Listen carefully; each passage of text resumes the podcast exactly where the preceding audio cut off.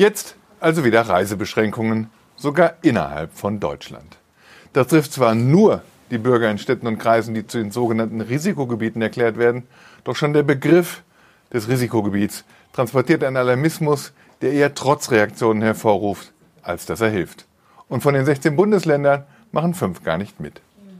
Für die Hotelbetriebe in Rheinland-Pfalz und Hessen sind diese Regelungen nicht nur unbequem, weil sie die Herkunft ihrer Gäste überprüfen müssen, sie werden sich schlicht darauf einstellen müssen, dass durch diese organisierte Verunsicherung die gerade erst aufgeflammte innerdeutsche Reiselust wieder abbrechen wird.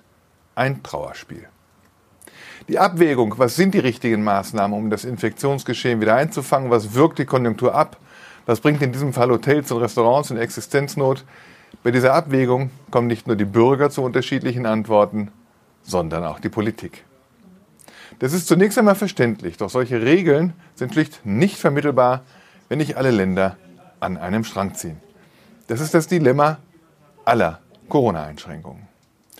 Dieses Dilemma tritt umso deutlicher zutage, je länger wir mit Einschränkungen leben müssen. Die Ängstlichen fordern ein noch, noch strikteres Regime, während sich ein anderer Teil der Bevölkerung einfach ausklingt und die Regeln nicht mehr befolgt. Das ist noch ein kleiner Teil, dieser Teil wird aber wachsen, wenn sich die Länder weiterhin so uneinig zeigen.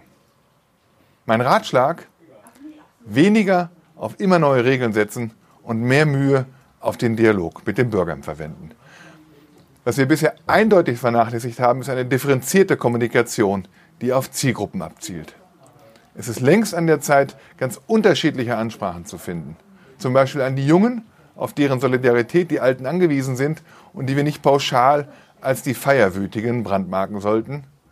Gesonderte Ansprachen an die Migranten, für die es dringend auch muttersprachliche Infokampagnen geben müssen.